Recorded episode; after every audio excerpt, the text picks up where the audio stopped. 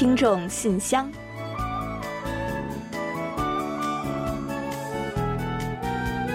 分享最新动态，聆听您的心声。听众朋友们好，我是李璐，欢迎您收听全新一期的听众信箱节目。听众朋友大家好，我是婉玲，非常高兴呢，又跟大家相会在信箱节目之中了。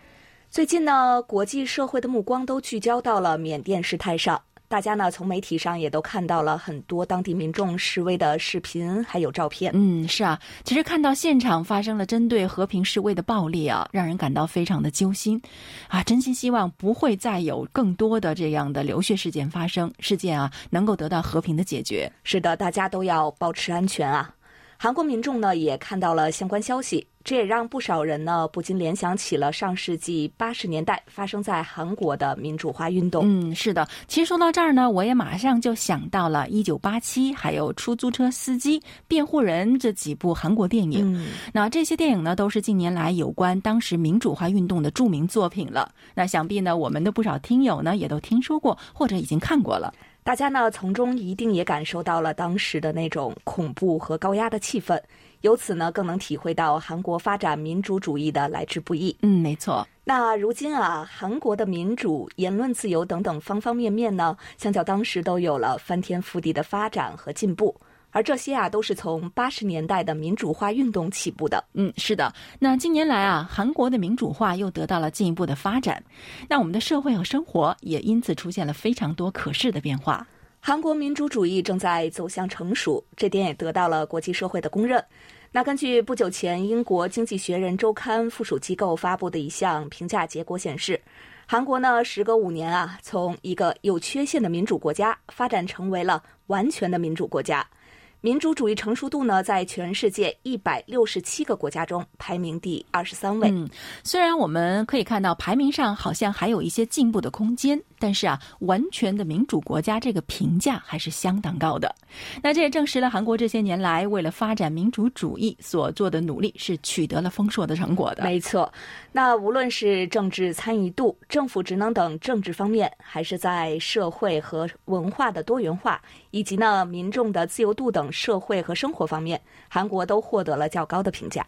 虽然韩国的民主呢也仍有欠缺的地方，但是啊正在发展这一点上呢是得到了民众和国际社会的认可的。那并且我们可以确信的是，韩国迈向更成熟民主的步伐是不会停歇的。未来我们扬长补短，相信很快就能成为更加名副其实的完全民主国家啊！另外啊，随着去年疫情的爆发呢，全世界整体民主情况呢也受到了明显的冲击，是开始评价之后啊平均分最低的一年，而且呢有超过百分之七十的国家民主程度呢有所退步。我们也希望疫情能够赶紧过去，全世界更多国家都能够实现更大的民主发展。人类呢，能够拥有更自由和开放的生存环境。好的，那接下来就让我们一起正式打开今天的听众信箱，看看还有哪些有趣的内容要和大家一起分享。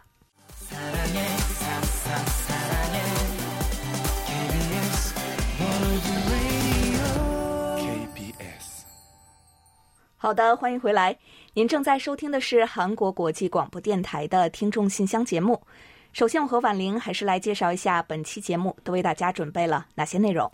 本期节目呢，我们仍然设有韩广动态、来信选读和生日祝福等几个小栏目。在生日祝福环节中，我们将分享的是楚昌荣听友提供的人生感言，然后呢，会照例为过生日的听众朋友们送上一首好听的韩文歌曲作为祝福。在生活的发现栏目中，我们将介绍陈小丽听友提供的生活小智慧。巧用吸尘器给生活添便利。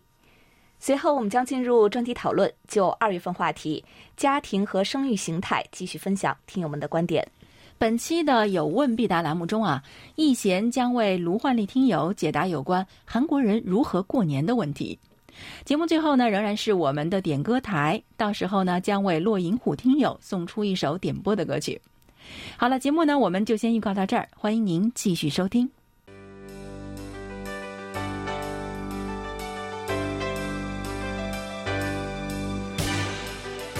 听众朋友，欢迎进入今天节目的第一个环节——韩广动态。首先呢，还是和喜爱收藏我们 QSL 卡的听友们分享一个好消息，今年度我们全新印制的 QSL 卡已经出炉了，而且呢有了一些新鲜的变化。嗯，在背面啊，大家可以留意一下，我们特意印制了二零二一年的卡片版台历，供大家在收藏的同时使用。那我们今年呢，因为疫情啊，没能印制新的台历，让大家感到很是遗憾。那这也算是个小小的弥补吧。希望各位听友啊能够喜欢。另外呢，为了配合卡片台历的大小，这次的 QSL 卡大小也有所加大，方便大家看清台历。台历上呢，还特别圈出了我们各个语言组的开播时间，相信呢，整体一定会让听友们有一种耳目一新的感觉。嗯，是的，那我们将陆续为来信交流或者反馈的听友们寄送，请大家耐心等待哦。好，最后呢，还是要征集一下有问必答环节的提问。如果大家对于韩国有任何想要了解的地方，都可以将您的问题通过电邮发送给我们，那我们会请易贤在有问必答环节进行解答。好了，最新动态呢，我们就先介绍到这里。下面呢，我们准备进入来信选读环节，分享听友们的来信。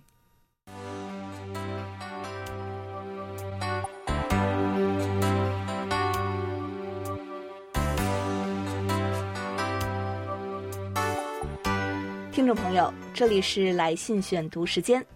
在开始介绍今天的听众来信之前，我们提醒大家稍后别忘了留意收听我们的联系方式和收听方法。嗯，我们将在点歌台环节中进行介绍。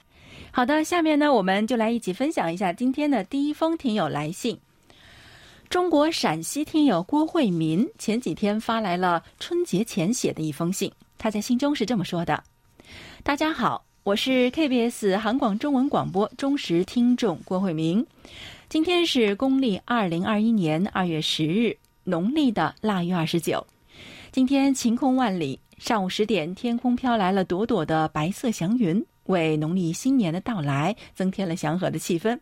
到了中午，随着高空气流速度逐渐加快，天空又呈现出一片蔚蓝，与地面上树木枝条上的饱满芽苞交相辉映，构成了一幅美妙奇特的图画。哇，听着您的描述啊，心情都变好了呢。那一天啊，郭慧明听友的心情呢也是很不错的。那不光是因为风景美，还因为他收到了礼物。他在信中这么说：上午十点左右，我听到有人在我们家的门外按动门铃，我迅速打开家门，看见投递员师傅抱着两个大大的快递盒子站在门口。我签收了包裹之后，仔细端详这两件来自大韩民国首尔 KBS 韩广中文部的礼盒。这两个包裹啊，一个是 KBS 韩广年底四大奖的礼品盒，是韩国产的高级护肤乳液；另一个是韩广年终特别节目的礼品盒，一个高级钱包和一把雨伞。这些礼物呢都非常的实用，我呢当然也非常喜欢。看着这些礼物，我不禁想到这两件大大的礼盒包含着 KBS 韩广中文部编播老师们与听友之间满满的情谊。虽然我非常喜欢这两件礼品啊，但是呢，心里呢还是觉得有些愧疚。我只不过是为自己最喜爱的国际电台做了点力所能及的工作，可是柜台呢却给予我如此高的殊荣，我会不由自主的想起 KBS 韩广中文部的全体编播老师们美好的一切，它将是我终生难忘的记忆，令我回味无穷。非常感谢你们在农历新年之际寄给我的礼物。新的一年已经到来，让我们彼此携手，踏上新的征程，努力去实现新年愿望。同时，也祝愿韩广中文广播更加深入人心和精彩夺目，有更加灿烂辉煌的明天。最后，祝愿柜台全体编播工作者牛年大吉，新年快乐，万事如意，幸福安康。嗯。好的，非常感谢郭慧明听友的来信啊。那这段时间呢，有陆续有很多的听友写信来说啊，在春节前夕收到了我们寄出的礼品，非常的高兴。那我们看了信之后呢，也觉得挺开心的。礼物呢，是我们的一份谢意，也是一份祝愿，能够在新春佳节之际送到呢，为您的节日增添喜悦，那当然是最好的了。非常感谢郭慧明听友对我们的肯定和祝福啊！我们知道啊，新的一年您仍然会对我们的节目不离不弃，陪伴我们的成长。所以呢，在这里呢，还要说一句：二零二一年也拜托了，也祝您新的一年能够有更多的收获。好的，感谢郭慧明听友。接下来呢，我来介绍一下浙江康真恒听友的一封来信。对于我而言，去年对于我重要的大事是高考，顺利的考了大学。关键是我选择了我最喜欢的专业——地理信息科学。来到甘肃，在去往学校的路上，在车上看着桥下奔涌的黄河，突然发现人和一个陌生的地方结缘时，只是一瞬间的事情。你的经历便成就了你。嗯，是的。那有人说呢，人生就是由一个个抉择的瞬间所拼凑出来的。我们的每个选择都会把我们带向不同的人生方向。每一份经历呢，都将铺设出我们人生的轨迹，而高考、选择大学和专业，无疑呢是我们一生中最重要的观点之一。那既然选择了，而且呢正好是自己心所向往的，就更要全力以赴了，对不对？康振恒听友呢还继续怀念到说：“我最近也回看了高中时候的照片，回首那一段旅程，还是觉得很感动。如果能有机会，寒假一定回学校看看。”山高水远，江湖再见。我在高考考完最后一场试回来，看到我们的班主任写在黑板上的一句话。考完之后，录取结束一段时间后，我还制作了一张同学分布地图。我发现我走得最远。嗯，是的，山高水远，江湖再见，很酷呢，但是也是非常现实的一句话啊。那我记得呢，我高三最后的日子呢，班主任老师曾经对我们说过：“珍惜在一起的这最后一段时光吧，因为再过几天，你们中的很多人可能这辈子都没有机会再相见了。”一上大学各奔东西，世界这么大，即使是能再次江湖相会，也是需要极大的缘分的。一句再见，可能更多意味着珍重和惜别。康振恒听友呢，还在信中说。这几个月来，兰州也让我了解到有别于江南的另外一个世界。独自坐车到兰州，独自处理一系列事情，也让我学到很多。到了大学，我也认识了新的同学和新的老师，老师都很不错。同学们来自不同的省份，有着不同的口音，有着不同的习惯，但是大家都有求知的热情，都有一颗善良的心，都有着自己的梦想。在学习上，之前我对高等数学感到比较恐惧。现在一本书学完了，我发现并没有想象的这么难。大学最让我喜欢的一点是自由分配的时间，在空闲时间你可以参加活动，积极的学习更多的知识。我在高中数学一直不太好，一直都是被动学习的状态，但在大学我改掉了以前的习惯，现在时间比较充裕。为了学好这个我喜欢的专业，我就对数学主动出击。取得了效果，我发现寒假里一直痛恨的网课，在大学的学习里反而是一个很有用的东西，可以让人学到很多的知识。希望全球的疫情能够得到控制，恢复正常。这样的话，说不定以后哪个假期就可以去韩国与你们见面了。希望韩广在二零二一新的一年里越办越好，走到哪里都不能忘了是从哪里来到哪里去。新的一年继续出发。嗯，好的。看来呢，康真恒听友经历了大学新生活的这一个学期，真的是有蛮多的感悟和收获的。我记得呢，从此前的来信中啊，也能感受到你对大学学习和生活的积极态度，让我们呢也感受到了新时代大学生的精神面貌，要为你点个赞。也希望呢，你节后在新的学期中能够再接再厉，顺利考过计算机和英语等级考试，向着更高的目标前进。韩广呢也会为你加油喝彩。我们呢也同时期待着和你见面的一天能够早日到来。新的一年，让我们一起努力吧。好的，感谢康真恒听友的来信，也祝你的大学生活啊能够无比的充实而丰盈。那接下来的这封信啊也跟大学生活有关，是北京的宋志新听友写来的。亲爱的韩广各位家人，大家好。首先要给大家送上迟到的春节祝福，因为这个春节啊我过得实在是太开心了。春节前收到了韩国大学的录取通知书，终于又有机会重返韩国了。春节期间，学科助教老师联系我注册了学校教务系统账号，并且完成了选课。二零二一第一学期，我选择了三门专业课，分别是韩国语教材论、语法论和语言教学法。接下来的两年，我相信啊，我将会特别充实的度过，简直是太期待了。哇，真的是太好了，恭喜恭喜哦！那您上次写信来说呢，报名了加图利大学，那当时呢，我们其实就知道一定会录取的。果不其然，您已经收到了录取通知书了。您信中说重返韩国，意思是会来韩国上课吗？那如果到时候疫情已经告一段落啊，别忘了来韩广做客哦。在这里呢，我们要预祝您的生活和学习一帆风顺。当然呢，也祝您在韩语教学方面呢能够更上一层楼。另外呢，宋志新听友啊，在信中也说到他收到了礼物。我在二月五日收到了韩广一月七日寄出的热心听众的奖品，是一套护手霜。在这个冬末春初的干燥季节，能够收到这么应景的礼物，真的是太感谢韩广了。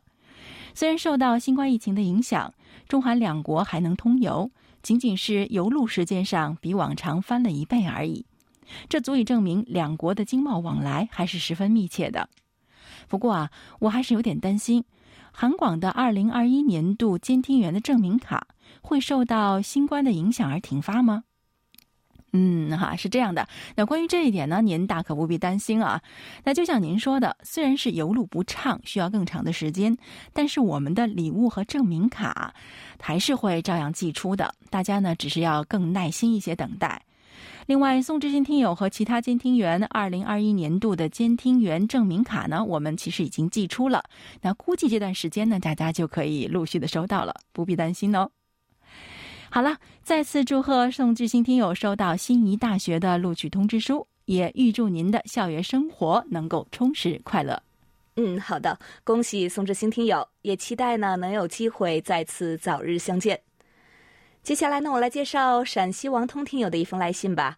呃，王通听友呢似乎对美食是非常的感兴趣啊，这段时间呢先后来信和我们一同分享了不少的美味。今天呢，我们也把这些美食呈现给大家一起共赏。首先呢，是陕西当地的美味。关中地区出产小麦，当地用小麦制作的面食种类非常多。若是您到访西安，肉夹馍和油泼面可是不容错过。肉夹馍就是用电烤成的白吉饼，加上切碎的卤制好的猪五花肉，再浇上一点卤汤，一口下去，饼酥肉香，那滋味真是绝了。同样，油泼面也久负盛名。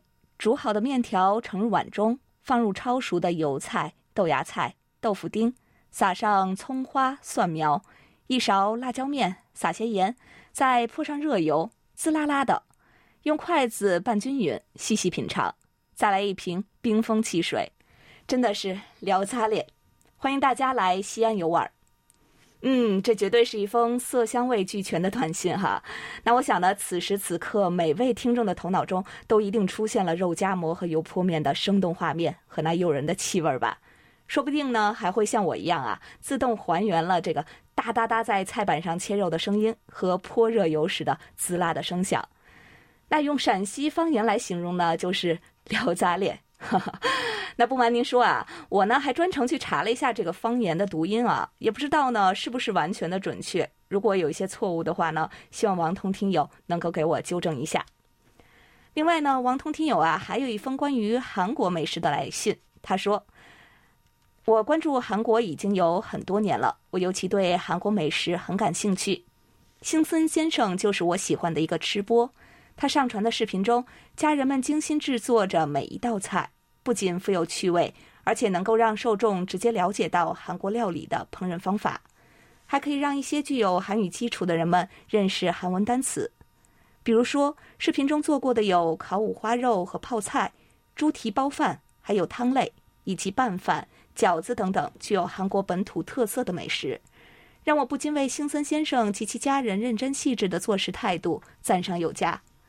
在此，祝愿星森一家万事如意，阖家幸福。安康，哇！不瞒您说啊，我呢也有关注星森一家的吃播呢，感觉呀会跟您有不少的共同语言呢。这些年呢，吃播是异常的红火，也在全国各地呀带火了不少的韩国美食。不知道王通听友呢有没有尝试过其中的几样呢？其实呢，韩国料理相对是容易做，但是要做好呢也不是一件容易的事。有时间的话呢，您不妨挑战挑战。而且呢，现在中国当地的超市也有不少卖韩国的酱料啊、配菜啊什么的，您呢可以借助它们更方便的亲手烹饪韩国美食。那如果成功了，一定也别忘了和我们一同分享。好，再次感谢王通听友。好的，非常感谢王通听友这封有滋有味的来信哦。接下来呢是来自陕西的一封信，是我们的老听友孟春全写来的。尊敬的婉玲和李璐，你们好，今天是正月初九，我在古城西安再次遥祝你们二位和韩广全体编播人员以及韩广中国语组的所有听友牛年大吉，万事如意。好的，非常感谢。那我们俩呢，也代表韩广所有的编播人员和听友们，祝您牛年万事如意哦。那这封信啊，是孟春全听友在听了上周的信箱节目之后写来的。他说啊，在听众信箱节目的开始，你们谈到了宠物以及韩国的动物保护法，这是一个非常现实的话题。事实上，随着生活水平的提高和老龄化社会的到来。越来越多的人，特别是老年人，养起了狗、猫等宠物。据我观察，老年人对于宠物的管理更精心。年前，我所在的小区有一位老人养了三年的猫被流浪狗咬死了。我亲眼看见这位老人抱着死去的猫失声痛哭。他告诉我，他把猫看作是亲人，是生活的伴侣。嗯。啊，您说的这种情况啊，我觉得是很正确的啊，很很多会发生这样的事情。现在啊，宠物呢已经真的成为了很多人生活中的一部分了。那尤其是在韩国，可以说已经进入了宠物的全盛时代。那之前我们也跟大家介绍过，几乎呢每五个人呢就养着一只宠物。韩国呢已经开始把宠物称为是伴侣动物了。他们是家庭的成员，所以呢，有关宠物的服务啊、制度啊，乃至法律等等呢，也是越来越完善。大家都相信哈，人和动物相互和谐、相亲相爱的世界，总有一天会到来的。嗯，啊，另外呢，读这封信的过程中啊，说到宠物，我就想起以前好像李健听友写信来说，陪伴自己多年的宠物狗离开了，所以呢，非常的伤心。那我记得他在信中还说呢，打算年后去再去领养一只小狗。那不知道李健听友呢，是不是已经从这个悲伤中有走出来一些？是不是已经带了一个小天使回家了呢？李健听友如果听到我们的广播的话呢，请记得来信写信来告诉我们您的情况哦。好了，让我们感谢孟春全听友在正月里发来的祝福，期待您的下一封来信。好的，感谢孟春全听友和刚刚介绍来信的几位听众朋友，也感谢大家呢和我们分享了这么多有趣的内容。同时啊，我们期待着更多听友呢能够给我们来信，在下周的信箱中呢，我们会继续来做介绍。好的，下面我们准备进入生日祝福单元，为下一周过生的听众朋友们送去我们最美好的祝愿。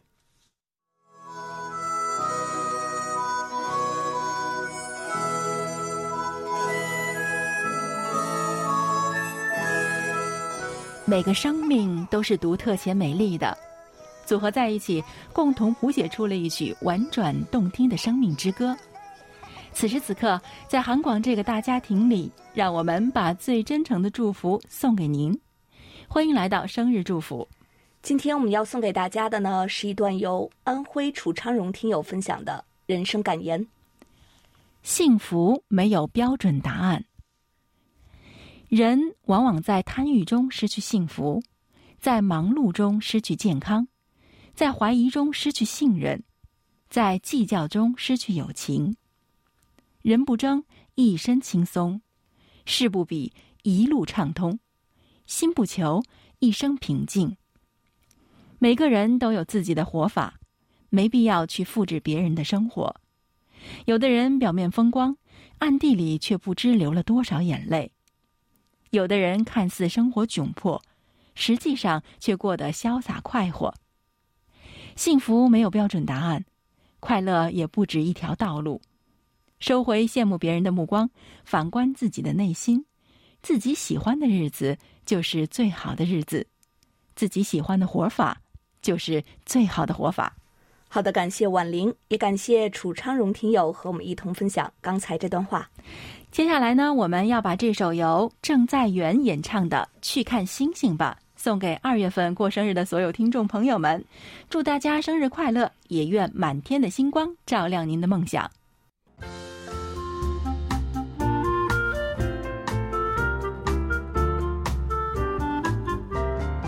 生活中的点滴值得发现，生活中的小精彩无处不在。让我们做您的小助手，带您去了解生活中那些您不熟识的小窍门、小秘诀，给您的日常多一点温馨的提示。欢迎大家进入生活的发现。不少家庭呢都配备了吸尘器，但是啊，除了平时给地板除尘之外呢，似乎很少用到别处。其实啊，吸尘器的工作范围呢，不仅仅是地板，还有其他妙用的。有时候呢，可以兼任其他的工作，比如说密封口袋、消灭蚊虫、寻找小物品等等，能给生活提供很大的便利。今天呢，我们就通过介绍湖北陈小丽听友分享的内容，给大家分享几个吸尘器的妙用。嗯，首先呢，就是密封衣物了。换季的时候呢，我们可以将收纳的被褥、衣物放在塑料密封口袋里，然后呢，用吸尘器将袋内的空气抽掉，再将密封袋封紧。这样的话呢，既挡住了灰尘，又能节省很大的空间。第二呢，是用来消灭蚊虫啊。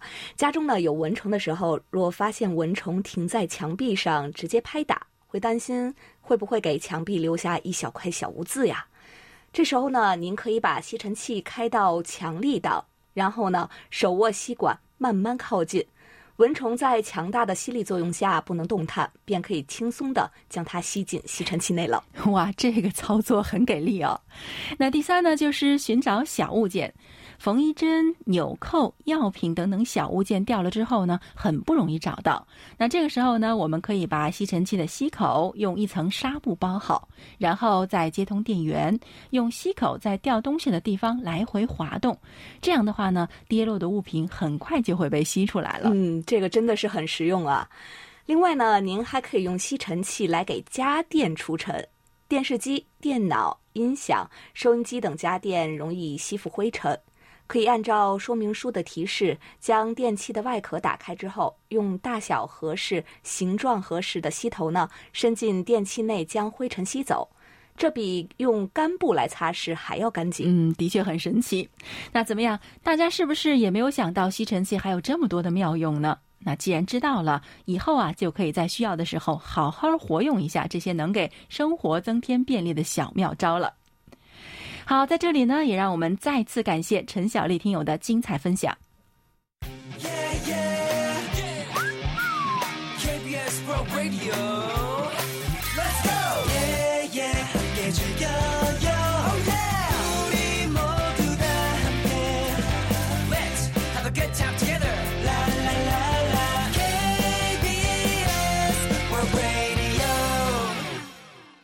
好的，欢迎回来，这里是韩国国际广播电台的听众信箱节目。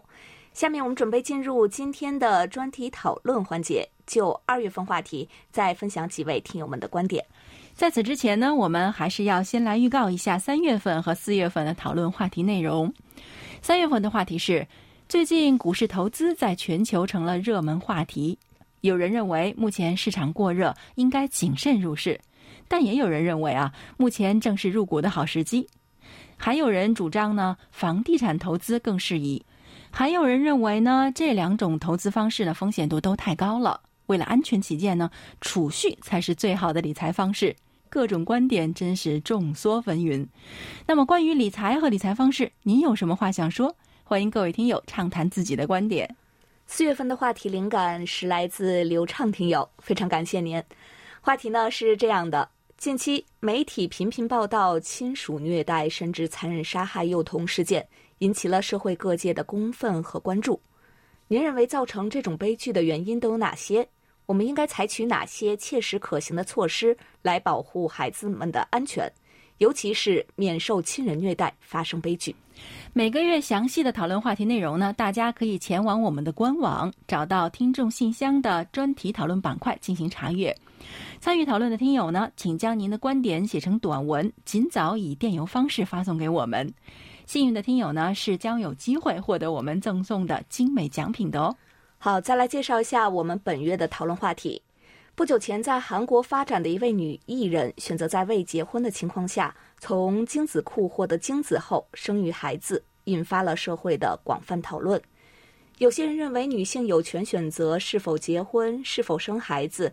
以及何时以何种方式结婚生子，有些人则认为父亲的缺失对孩子的影响很大，所以表示反对。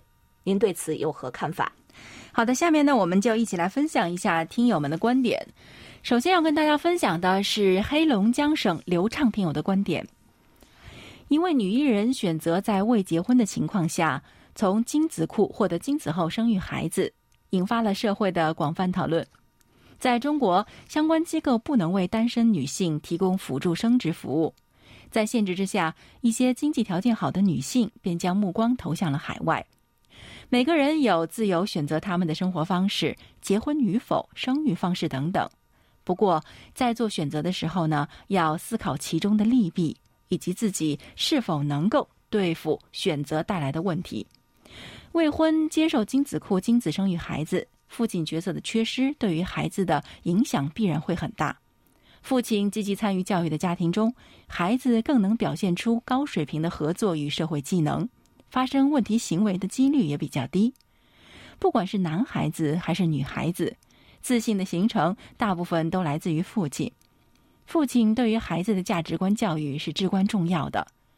如果父亲在教育中缺席，孩子的性格很可能更倾向于女性，会缺少男性的豪放、果敢、勇敢、富于冒险等特征。那这一点呢，对于男孩子是尤其重要的。母亲提供给孩子的大多是情感需求。而父亲提供给孩子的大多是看待世界、处理问题的思维方式、实践方式。父爱缺失，孩子的社会性发展就会滞后，人际交往和立事处事能力等都会受到限制。正因为如此，很多人反对这种方式。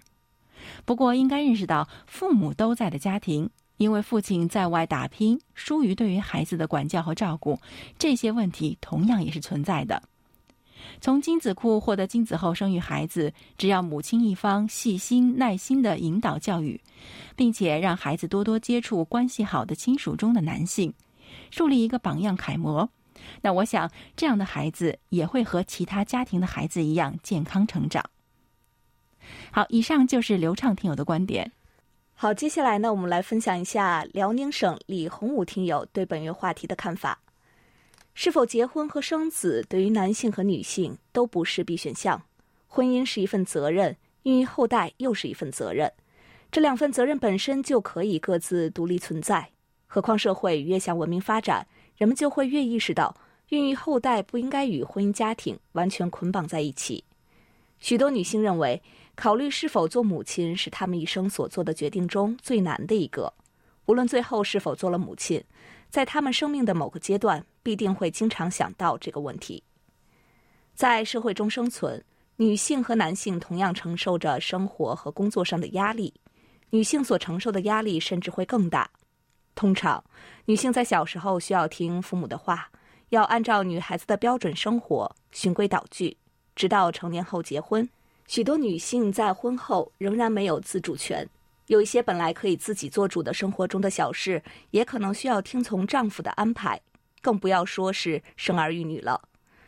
然而，在生育上，女性要承受比男性大得多的压力和痛苦，这是显而易见的。做一个合格的母亲并不是那么容易，且不说怀胎十月，就是孩子出生后也是一样。只有心智足够成熟的母亲，才能养育出身心健康的孩子。在孩子出生的最初几年。他们总是需要母亲较长时间的陪伴，并提供细致的照料和亲切的关爱。把孩子抚养成人，还需要相当的经济投入。虽然生育和抚养孩子对大多数女性来说是重要而有意义的，然而结婚生子并不是每个女性必须选择的使生活变得有意义的通路。女性除了生孩子，还能够像男性一样做许多别的事情，就看你自己想追求什么样的生活了。如果你追求家庭温暖、子女绕膝，那就结婚生子；否则，过另外一种生活也是无可厚非的。好，以上是李洪武听友的分享。接下来是辽宁省李雪听友的观点。近来，代孕的话题多次登上热搜，撕开了代孕背后的伦理禁忌和法律问题。而很多明星艺人选择代孕，根本原因是不想破坏好身材。同时又避免承担风险和痛苦，还有一些同性恋群体为了弥补缺失，会选择代孕，对于代孕妈妈来说，通过自己的辛苦赚一大笔丰厚的酬劳，但其中呢也要承担巨大的风险。还有一些现象，通过代孕方式发现孩子并不健康，立马选择弃养，这简直就是对生命的不尊重和漠视。从社会的层面来看，代孕可能会改变人生的命运，可能要把代孕当成工具，就是在买卖人类的情感，而情感更不应该被买卖。在中国，代孕是处于灰色地带，法律没有明确规定不许代孕，但是卫生部有条例禁止受精胚胎商业培育，禁止任何形式的代孕技术。每当我们看到夫妻二人在婚礼宣誓的那一刻，无论是贫穷还是富有，无论是疾病与健康，两个人都要共同面对，永不分离。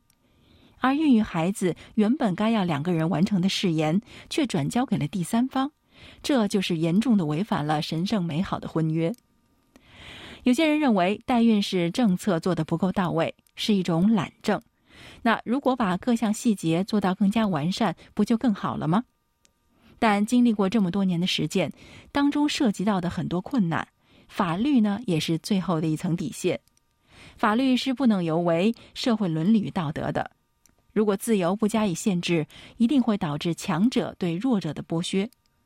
反对代孕，就请别再让一个个鲜活可爱的小生命沦为商业的牺牲品。珍爱生命，也更要懂得敬畏生命。好，以上就是李雪听友关于本月讨论话题的观点。好的，感谢三位听友的分享。本期专题讨论就介绍到这里，接下来我们进入下一个环节。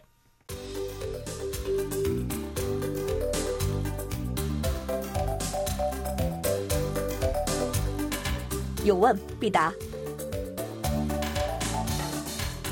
今天我们请洪一贤来回答北京卢焕丽听友提出的问题。他的问题是。请易贤老师介绍一下韩国人是如何过年的。好，接下来呢，我们就请易贤来回答卢焕丽听友提出的这个问题。听众朋友，大家好，我是易贤，今天我来回答卢焕丽听友提出的问题。春节呢，作为最隆重的传统节日，是韩国人阖家团聚的日子。新春佳节之际，人们都会回老家过年，享受天伦之乐。过年之前呢，妇女们会花好几天的时间精心准备节日美食与祭品。另外呢，在过年之前购买传统糕点、牛肉等礼品送给亲人等长辈。到了春节早上呢，很多家庭在客厅或卧房摆上供桌，给祖先举行郑重的茶礼。这时候，供桌上摆放新鲜水果、鱼肉、糕点等各式祭品。查理程序呢也很严格，家人从家长起依次向祖先鞠躬磕头，祈求祖宗创下的家业兴旺发达，保佑子孙平安。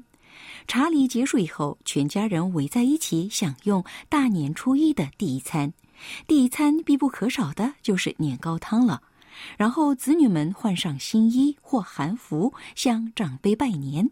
拜年以后，有的家庭呢去祖先的坟墓扫墓，以缅怀祖先的恩德。古时候的过年风景呢，与现在大不相同了。过去大年有很多习俗，如除夕当天彻夜迎新的守岁，驱赶夜光鬼、拜早年、饺子、茶礼等多样的习俗，以及掷四旗、踢毽子、放风筝、跷跷板等传统游戏。这些习俗呢，通常从除夕当天开始，一直到正月十五才结束。可时至如今，只有乡下还保留着这些过年习俗，村民们聚在一起玩传统游戏，挺热闹的。另外呢，今年春节啊，与往年截然不同，在疫情之下，过年风景也发生了巨大的变化。在遵守防疫措施、保持社会距离的前提下。韩国人大都度过了一个不一样的新春佳节，尤其是为了响应政府禁止五人以上聚集的口号。今年春节，大部分人都选择就地过年，返乡探亲的人少了很多。甚至文在寅总统也选择在青瓦台过年，而且也没有跟亲戚见面。好，听众朋友，今天给大家介绍到这儿，希望鲁焕丽听友满意。我们下次再会。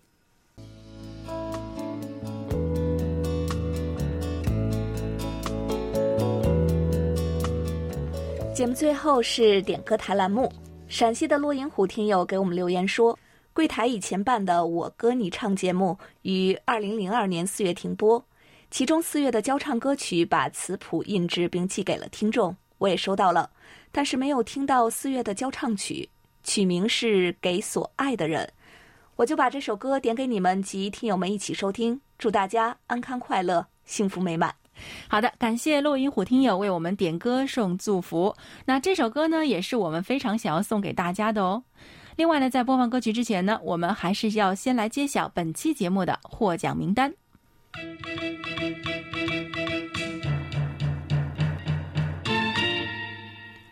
本期节目的奖品，我们分别送给宋志新听友和落银虎听友。另外三份奖品呢，我们要送给陈小丽听友、周瑞鹏听友以及 Steve Chen 听友。好的，恭喜五位获奖听众朋友。另外呢，在节目尾声再来介绍一下我们的联系方式。我们的电子邮件地址是 chinese at kbs 到 co 到 kr。发送包裹或手写信的听友，请您直接寄送至韩国首尔市永登浦区汝矣岛洞汝矣公园路十三号。KBS 韩国国际广播电台中国语组，邮编是零七二三五。另外呢，也欢迎大家通过我们的网站 word 点 kbs 点 co 点 kr 斜杠 Chinese，以及我们的 APP KBS World Radio On Air 和 KBS World Radio Mobile 来收听我们的各档节目。好了，听众朋友，那到这里，本期听众信箱节目就要在朴恩玉和郑泰春演唱的《给所爱的人》这首歌曲中结束了。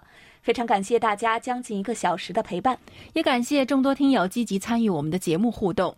当然呢，也欢迎大家继续给予我们鼓励与支持，多来信，多提宝贵的意见和建议哦。好了，到这里，我们韩国国际广播电台一个小时的中国语节目呢，就全部播送完了。